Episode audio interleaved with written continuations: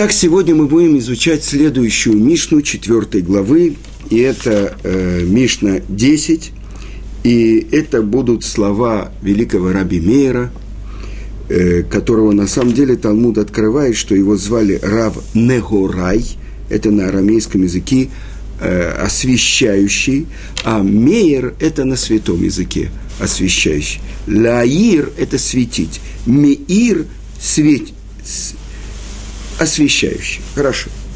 Так вот, всем известно, что Раби Мейер был учеником великого Раби Акивы, и то, что написано в Талмуде, что стам Мишна, если в Мишне не сказано, кто это говорит, то это Раби Мейер, в Алиба да Раби Акива, и от имени своего учителя Раби Акива. И еще он учился у том, у, того человека, о котором я вам рассказывал, один из четырех, которые вошли в Пардес, и сначала его звали э, Раби Лиша бен а после того, как он подвергся испытанию в самом высоком духовном месте, это то, что называется Пардес, мы говорили, Пардес – это начальные буквы четырех слов пшат, ремес, драш, сот, то есть простой смысл, намек, толкование и, наконец-то, тайна, все четыре уровня постижения Торы. И выбраны были четыре мудреца, вернее, Раби Акива взял с собой еще трех великих мудрецов своего поколения. Один из них, о котором мы говорим, это был Раби Лиша бен Авуа, один из них был Бен Азай, и один из них был Видите, без подготовки вдруг... Нет, нет, нет. Э, Раби Шимон бен Азай и Раби Шимон... Подскажи. Бензома. Бензома. О, слегка. Бензома. И сказано, что Бен Азай, его душа отлетела, Бензома повредился в рассудке, а Ахер – его испытание было в том, что он подумал, что есть две власти на небесах. Ему показали, он увидел ангела, отвечающего за этот мир, э, мы называем его сокращенно, э, не принято у нас просто так произносить имена ангелов, э, его называют в святых книгах Матат, ангел, отвечающий за мир. И как будто у него власть, а еще как бы а самостоятельная у кого-то власть на небе, кроме Творца. Тогда он подумал, что есть две власти, и это была его ошибка. И когда он спустился на землю, он отошел. Но сказано в трактате Хагига, что Раби Мейер продолжал изучать у него Тору, даже когда он стал Ахер, то есть Ахер чужой – и говорят наши мудрецы, другие боялись к нему приблизиться. Другие э, знали, что он отступник. А Раби Мейер приводит такой пример Талмуд. Это когда берут гранат и выдавливают из него сок, а кожуру выбрасывают. То есть он учил у него Тору. И вот описывает Талмуд. Когда в субботу, в святую субботу, это запрет, он Ахер ехал на коне, а возле него шел Раби Мир и учил у него Тор. И вот они подошли к какому-то месту, и вдруг Ахер говорит, Мейр Хазорбыха, Мейр, тебе нужно возвращаться. Почему? Это то, что называется тхум. Вокруг города есть расстояние, на которое в субботу человек может отделяться. И это где-то элев парса, то есть где-то километр двести, и сказал Равемир, и ты, Рэби, возвращайся со мной. Он говорит, нет, я уже законченный, меня не примут. И написано в Талмуде. В чем было испытание Ахера? Сказано, что в Йом-Кипур он шел, и он услышал голос – возвращайтесь, сыновья шаловливые, кроме Ахера. Шуву баним шававим, худ Ахер, кроме Ахера. Меня уже не примут. Но мы же с вами знаем, что пока человек жив, перед ним открыты все возможности полностью поменять свою жизнь. Сказано в последнее мгновение жизни. Человек, который всю жизнь грешил, он может стереть все свои прегрешения, раскаявшись. Но кто сказал, что ему дадут в последний момент раскаяться? Поэтому учил своих учеников Раби Лезер бен Уркинус, сыновья мои, вернитесь, раскайтесь за день до смерти. Спросили ученики, но мы ведь не знаем дня нашей смерти. Поэтому, говорит Раби Лезер, раскайтесь сегодня, потому что завтра будет, может быть последний день, а завтра тоже раскайтесь. Может быть, завтра последний день. Поэтому все дни ваши должны быть в раскаянии. Так вот, это было испытание для Ахера. То есть к нему обращается Творец и говорит, возвращайтесь все, кроме. Если бы сейчас он приложил усилия и раскаялся, то, несомненно, Творец принял бы его. И это то, что сказано, что Раби Мейр до последнего часа своего учителя говорил ему, раскайтесь, раскайтесь. И приводит Талмуд – что они приходили в синагогу, и Ахер спрашивал у какого-то ребенка, какую строчку ты, ты сегодня учил, какую строчку из пророка ты учил. И выпадало ему, что как будто все строчки говорили про то, что нет у него возможности для раскаяния. Но Раби Мейер все время просил его, раскайтесь, учитель, раскайтесь.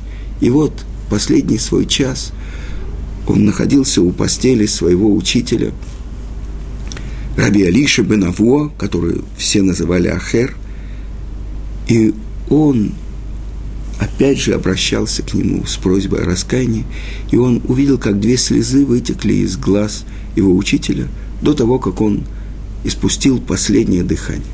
И тогда Раби Мейр сказал, он раскаялся. Но описывает Талмуд – что произошло после того, как душа Ахера оставила это тело. С одной стороны, он делал много преступлений. Ну, мы привели пример, как он нарушал публично субботу. И другие вещи делал. Сказано, у аям мекацец бенатиот. Он вырубал саженцы. Он говорил молодым людям, что вы здесь делаете? Идите работайте, идите, занимайтесь производительным трудом. Другими словами, оставьте Туру.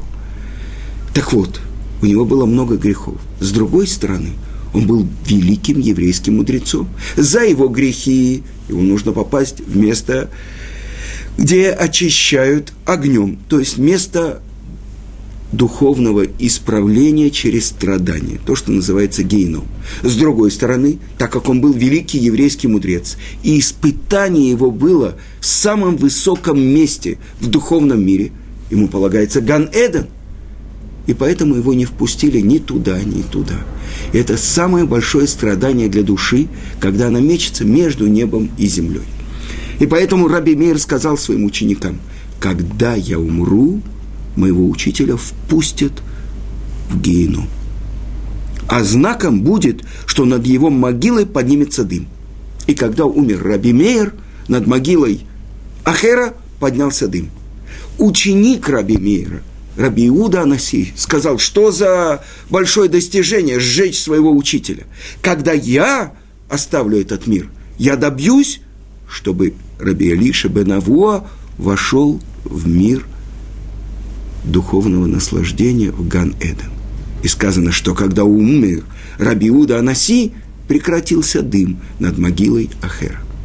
Так мы видим, насколько велик был Раби Мейр, что он мог – отвергнуть действия своего учителя и принимать Тору.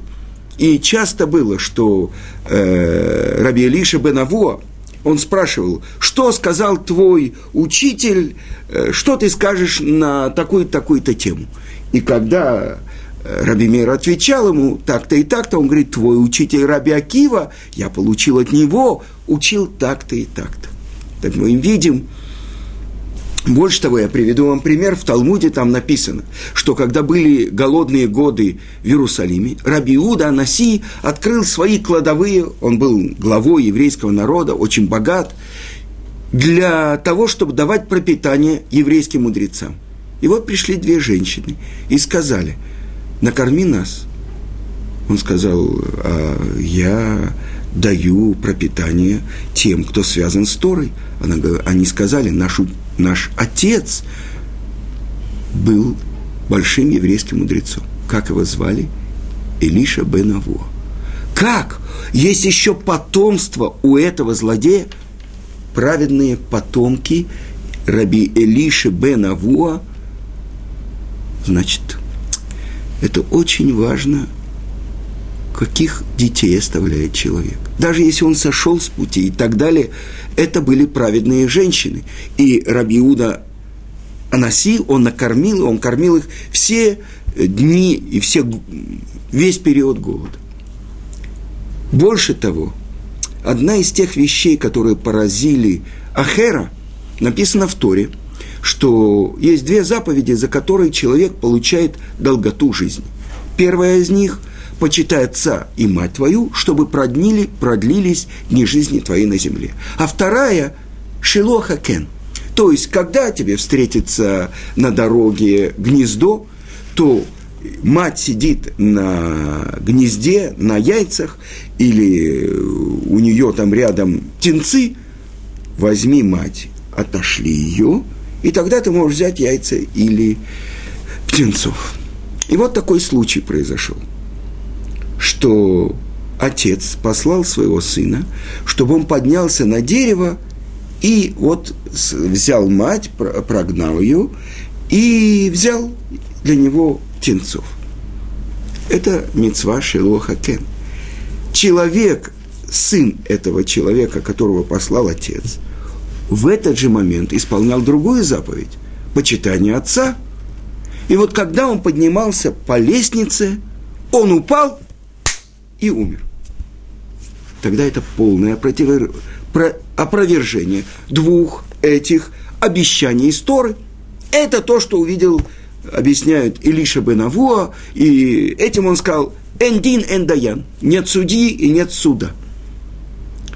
И вот в Талмуде Раби Яков, и Талмуд объясняет, что это потомок, может быть, внук Илиши бен Авуа, он объясняет, чтобы продлились дни жизни твоей на земле. Чтобы продлились дни жизни твоей на земле – это он говорит в мире истины, где дни безграничны.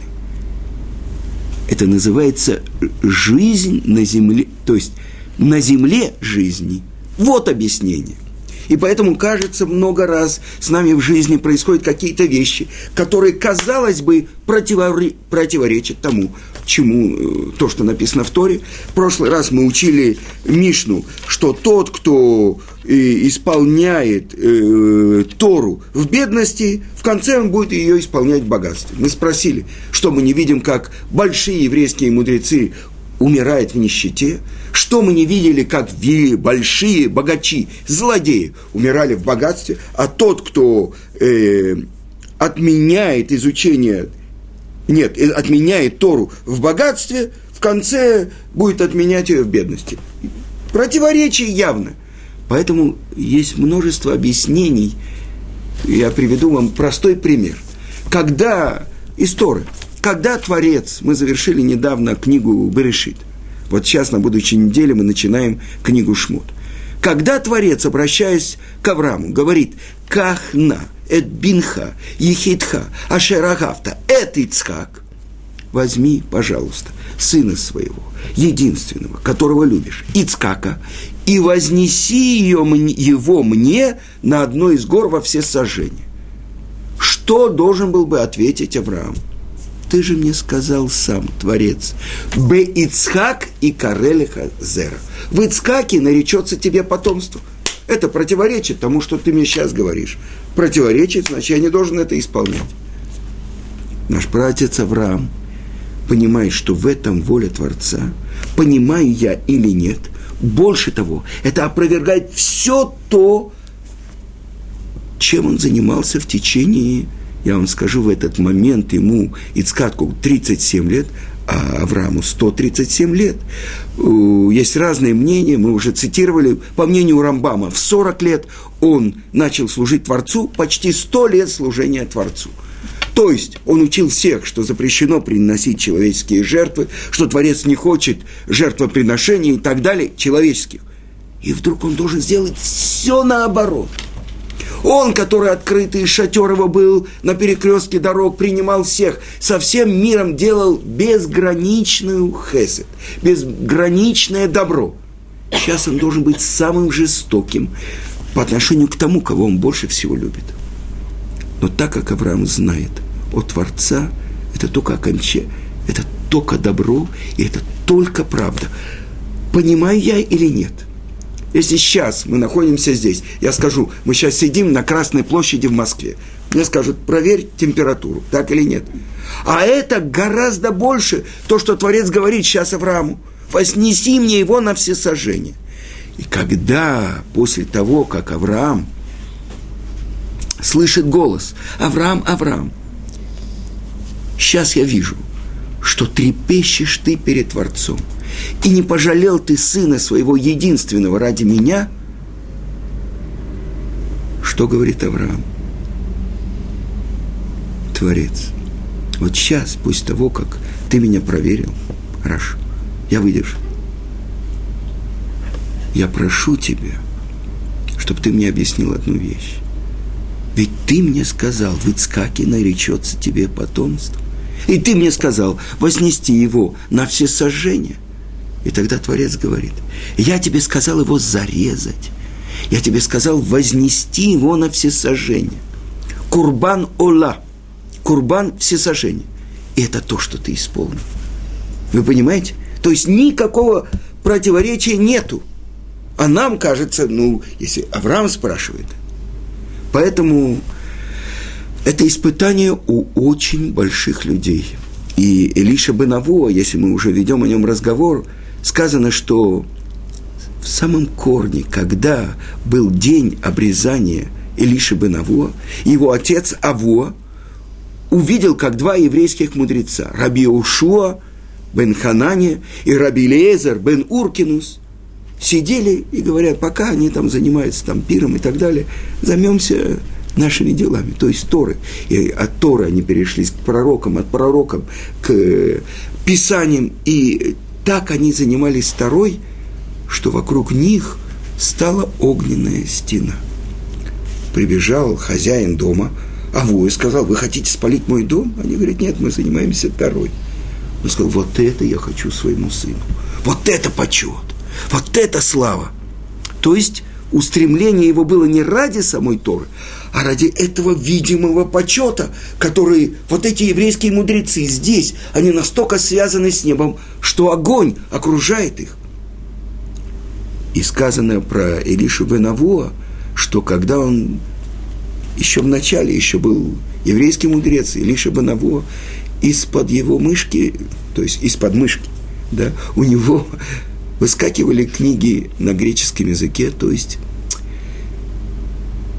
представьте себе, когда человек может, скажем, перепрыгнуть высоту, подпрыгнуть высоту, взять э, планку в метр. Повышает планку. Метр двадцать, э, метр тридцать, метр пятьдесят. Ну вот когда он бежит, и перед ним поставили планку метр семьдесят, два метра, я не знаю, четыре метра. И уже с четыре метра берут, бегут шестом. Ну, и там маты стоят, лежат, чтобы он не больно ударился. Так вот это испытание. Они поднялись в самые духу, высокие духовные миры. И там его подвергли испытанию. И это урок тоже – то, что даже после смерти, если он оставляет учеников, они могут поднять ушедшего и помочь ему в духовном мире. Это урок, который научил нас э, Раби Мейер тем, что он учил Тору даже после того, как его учитель отошел от соблюдения Тора. Но вот это на небе взвешивали его действия, его поступки – и его Тора. И мы только начали учить эту Мишну, и я обещал, что я продолжу э, читать то, что на прошлой неделе я начал. Это то, что рукопись, которую я печатаю, и она называется «Последний еврей» или «Илуй последний еврей Освенцима, Ошвица. И это была история о еврейском мальчике, который единственный спасся и был спасен э, полякам. Э, это происходило в Ошвице, и его зовут Авремеле. И вот прошло тысячу дней в этом подвале. Он пришел в день своей бармицвы. Значит, прошло три года. Я дочитаю конец первой главы. В прошлый раз, в прошлый раз мы это учили. Значит, прошло тысячи дней. За последний год Авремеле очень вытянулся и стал удивительно похож на своего дедушку, мудреца и каббалиста Рава Аврама. Во втором ящике там отец для него оставил в подвале у этого соседа, не еврея, Войтека, книги, чтобы он мог учить. И он нашел там древнюю книгу с комментариями Гаона из Вильна. Она раскрывала все тайны творения. Постигший ее тайны мог по своему желанию лепить мир, как из пластилина. Предание, дошедшее до нас от Раби Акивы, приписывало ее авторство нашему працу Аврааму. А сейчас я буду читать вторую главу. Так как мы говорим про изучение Торы и то, чему будет учить Раби Мейер, о том, что человек должен уменьшить занятия пропитанием, заработком и увеличить время для изучения Торы, что если он будет делать по-другому, то есть множество причин, по которым он отказывает, может отказаться от изучения Торы. Так вот этот мальчик, который великий гений в Торе, вот что о нем пишется. Это было где-то в начале Илюля – вы знаете, Илюль – это один из осенних еврейских месяцев, это месяц перед Рошашана. За несколько часов до рассвета он неожиданно почувствовал какой-то зов. Ему нужно было торопиться. Он накинул пальто, в котором три года тому назад пришел в подвал к Войтеку. Сейчас оно было похоже скорее на куртку, рукава стали короткими. Непонятно зачем он взял с собой мешочек с талитом и тфилин – когда он поднялся по лестнице и оказался в доме Войтека, там было темно. Но за три года в своем убежище он научился хорошо ориентироваться во мраке. С усилием он вытащил засов и открыл наружную дверь. Свежий воздух его опьянил. Он сделал один шаг на улицу, подставил лицо под моросящий дождь. Ночная улица, мирная жизнь как будто ничего не изменилось. Сколько раз он ходил по этой дороге в свой хедер. Он вспомнил день, когда ему исполнилось три года. Отец закутал его в талит и отнес к Ребе. А мама шла рядом и несла пирог с буквами, с еврейскими буквами, смазанными медом. «Это буква Алев», – пропел Ребе Симха. «А это буква Бейс» и все дети дружно повторяли за ним весь алфавит. Ребе дал Авреймеле слезнуть мед с буквы Алев, а затем с буквы Бейс. И сегодня он помнил вкус того меда. Помнил то мгновение, как будто не прошло столько лет. Как будто это было с ним вчера, а не в другой жизни. Ведь его прежняя жизнь завершилась в тот вечер, накануне Бармицвы, в тот момент, когда над ним опустилась крышка подвала Войтека. Вся его предыдущая жизнь как будто закончилась, умерла. Вернее, превратилась в дым и растворилась в темном небе Ошвица. Их было 32, 32 человека, все его родные и близкие. 32 на иврите Ламет, Бет. Ламет и Бет. Лев, то есть сердце. Сегодня у него в груди бьется другое сердце. Он вышел на дорогу. Улица была пуста. Где-то в конце светил тусклый фонарь. Он двинулся в сторону зова. Только сейчас к нему пришло осознание, почему он получил такую помощь с неба в учебе. Ведь он сирота, круглый сирота. А Творец прежде всего заботится и защищает сирот и вдов. Сейчас он осознал, какой подарок с неба он получил. Такую связь и близость с самим Творцом. Как будто он все время ощущает на себе его дыхание. А времени вспомнил зимние вечера, когда он засыпал над книгой. И отец бережно переносил его в кровать. Как он зажмуривался, прижимался к его груди и слышал, как бьется сердце отца. Но тогда, в детстве, он ничего не знал о сердце. Он думал, что это отец специально для него издает эти чудесные звуки, чтобы он спокойно спал. Ноги привели его к месту, окруженному колючей проволокой. Он догадался, что это тот самый лагерь, откуда ушли в небе все его родные. Неужели ему придется сейчас туда войти? Внутрь, в этот ад. Ведь даже сейчас там убивают евреев. Но зов раздавался именно оттуда. Ничего не поделаешь, надо идти. Он приблизился к воротам. Часовые впустили его беспрекословно. Дежурный офицер, взглянув на него, встал и проводил к дверям. Это отделение лагеря состояло из 14 одинаковых бараков. Он прошел несколько шагов, и вдруг его зашатало. Если бы он вовремя не оперся о стенку, то наверняка бы упал. Так закружилась голова от запаха дыма. Собрав все силы, он растер лицо и уши руками. Но кто может его звать? Может быть, кто-нибудь из близких?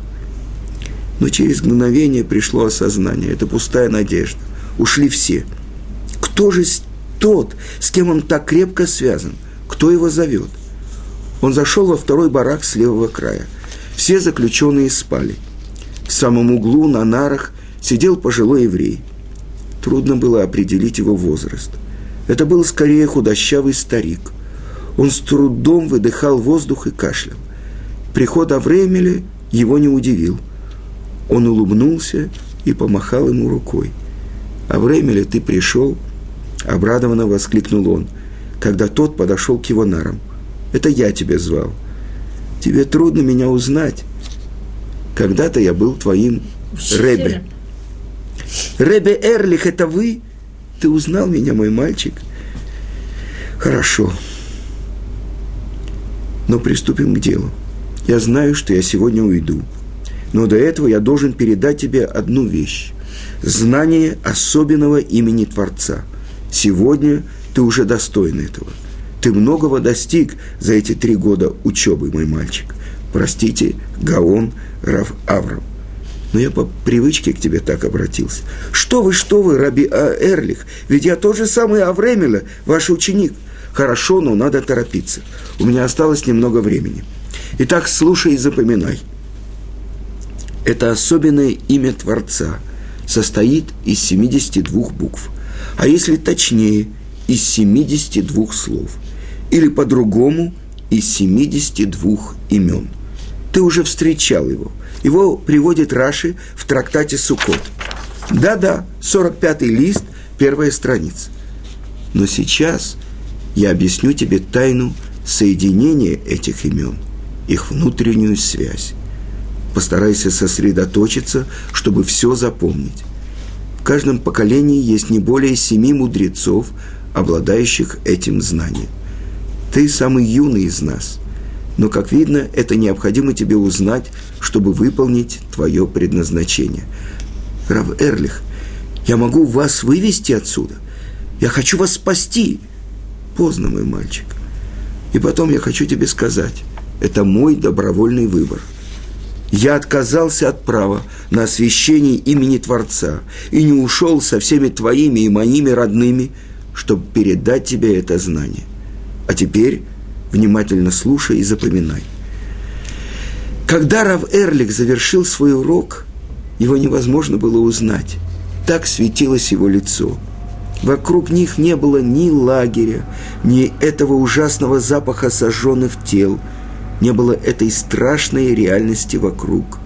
Учитель передавал Тору ученику, как это было всегда. Увидев мешочек с твилин в руках Авремеля, Рав Эрлих обрадовался и обратился к нему. «Как хорошо, что ты принес талит и твилин.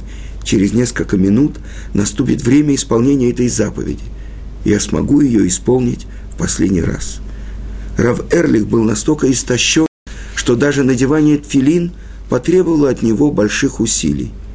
После чтения шма и короткой молитвы Авремеле помог ему их снять, скрутил и сложил. А сейчас я попрошу тебя об одном одолжении, Авремеле. Разреши мне мои обеты. Ведь раньше, до лагеря, я каждый день учился по 16-17 часов. Здесь же я только смог повторять то, что помнил наизусть. И то это было возможно делать лишь ночью. Ведь днем во время работы я должен был поддерживать моих братьев. Раверлих, я решил, я вас не оставлю, я остаюсь с вами здесь. Нет, нет, мальчик, это не для тебя. Ты должен... Закончить фразу он не успел. Неожиданно с улицы раздался резкий звук гонга. Все заключенные в бараке начали вскакивать с кроватей и торопливо собираться на утреннее построение. Трудно было смотреть на эти живые скелеты. В барак бежало несколько капа – они выглядели совсем по-другому. Капа – это еврейские полицейские. Видно, за право жить они расплачивались дорогой ценой – жизнью своих братьев. Один пожилой заключенный с трудом поднялся с кровати, лицо его было бледным, под глазами виднелись большие синяки.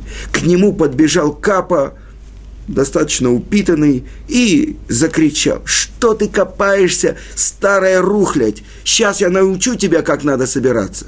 Он занес на заключенным резиновую дубинку.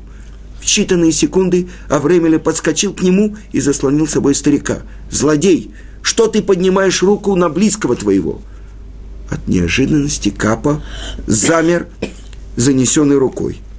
Прошло несколько минут, но он продолжал стоять, с открытым ртом, мигающими глазами и поднятой рукой. Барак быстро пустел. Только этот капа как будто был приклеен к месту. А Времеля вышел вместе со всеми на плац. Заключенные с любопытством разглядывали этого молодого раби в короткой курточке с пронзительным взглядом, без желтой звезды, без лагерных одежд, с мешочком твилин в руках. Казалось, он попал отсюда, из какого-то другого места. Первые лучи солнца осветили плац, на котором выстроились в несколько шеренг около тысячи заключенных. Кап, капа бегали по рядам и с криками и ударами равняли строй. Наконец-то появилось несколько офицеров СС, и старший из них в звании майора зычно закричал по-немецки. «Бездельники!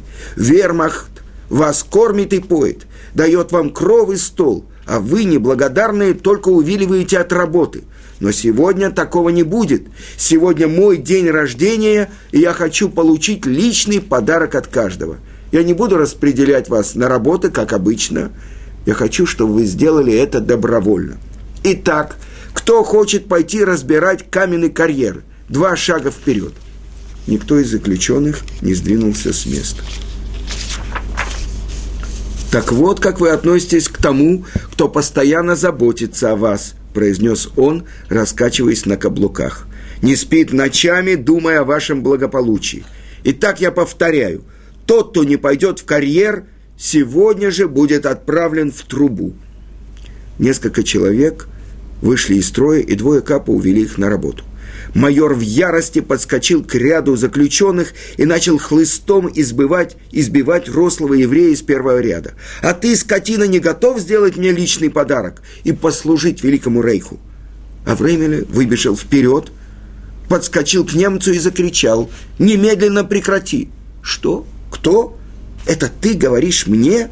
«Да тебе немедленно прекрати, иначе будет плохо». «Да кто ты такой вообще? И где твоя лагерная одежда? И где знаки? Ты хочешь знаков? Ты их получишь. Немец хотел что-то гневно ответить, но вместо речи начал издавать какие-то странные звуки. Скорее, это было похоже на лай. Неожиданно он начал нервно расстегивать свой китель и с ненавистью отбросил его в сторону. Затем он опустился на четвереньки и стал быстро бегать по плацу. К нему подскочило несколько других эсэсовцев. Они попытались поднять его на ноги, но он укусил одного за палец, а другому разорвал зубами штанину. Строй еврей, не, евреев не сдвинулся с места. Все стояли в оцепенении. Стоя на четвереньках, майор, майор потянулся головой с небу и вдруг начал выть. Это был страшный вой, скорой, скорее похожий на, рой, на вой раненого волка. Неожиданно что-то человеческое пробилось на его лице, и он заплакал. Наконец, на полуноте его вой захлебнулся, и он, и он в изнеможении упал на землю. Вначале к нему боялись приблизиться. Наконец, несколько капа по приказу немцев подняли его за руки и потащили в сторону административных зданий. Ровный строй евреев распался. Рав Эрлих подошел к Авремеле и сказал – тебе немедленно нужно уходить. Здесь ты не можешь больше оставаться, это опасно. Нет, Рэби, я хочу остаться здесь со своими братьями, ведь я могу их защитить от этих собак. А время ли не сейчас? Ты слишком многим рискуешь. Тебе нужно еще многому научиться. Я открою тебе тайну.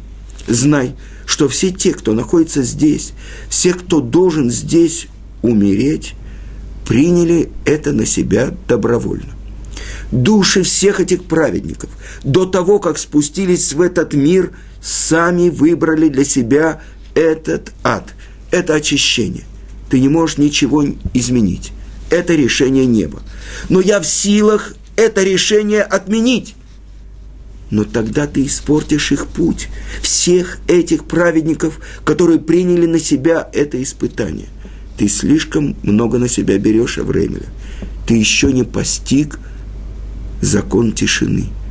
Не в буре Творец и не в громе, говорит пророк. Рав Эрлих, но как я могу их здесь оставить? Беззащитных, наедине с этими дикими псами. И вдруг Авремеле заплакал так отчаянно и горько, как плачут только дети. Он уткнулся лицом в грудь Рава Эрлиха, а тот гладил его по спине и тихо приговаривал. Ты должен поскорее уйти, пока они еще не пришли в себя. Идем, я тебя провожу. Рав Эрлих оперся на плечо Авремеле. Они прошли мимо пропускного пункта и вышли из лагеря. Рав Эрлих довел Авремеля до угла, обнял его, поцеловал и сказал, ну все, мне нужно возвращаться, а ты должен уйти. Он с силой вернее, из последних сил оторвал Авремеля от своей груди и подтолкнул в сторону, противоположную от лагеря. Авремеля с поникшей головой поплелся по улице в сторону дома Войтыка. А Эрлих проводил его долгим взглядом, затем резко повернулся и вошел в лагерь. На плацу Капа под управлением эсэсовцев поправляли ряды – Заключенных отправили на работу. К Краверлиху подошел офицер СС и приказал следовать за ним в комендатуру лагеря. А времени нужно было торопиться, чтобы успеть вернуться до того, как Войтек, его жена Тереза и дети встанут. Он вошел в дом, затвинул засов, открыл крышку своего погреба и бесшумно опустил ее над собой. Сейчас в тишине можно было обдумать все произошедшее но он отложил это на потом.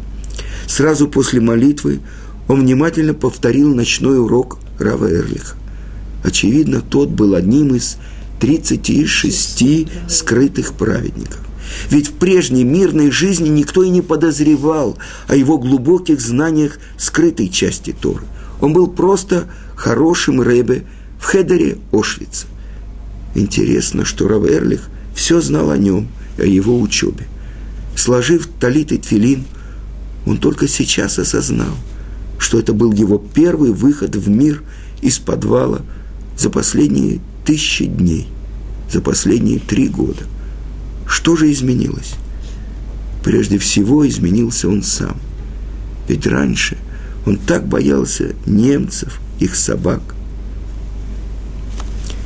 На этом завершается вторая глава, и мы завершаем сегодня очень долгий урок. И на следующем уроке, когда будем учить Мишну Раби Мейра, мы, может быть, продолжим Блинедер –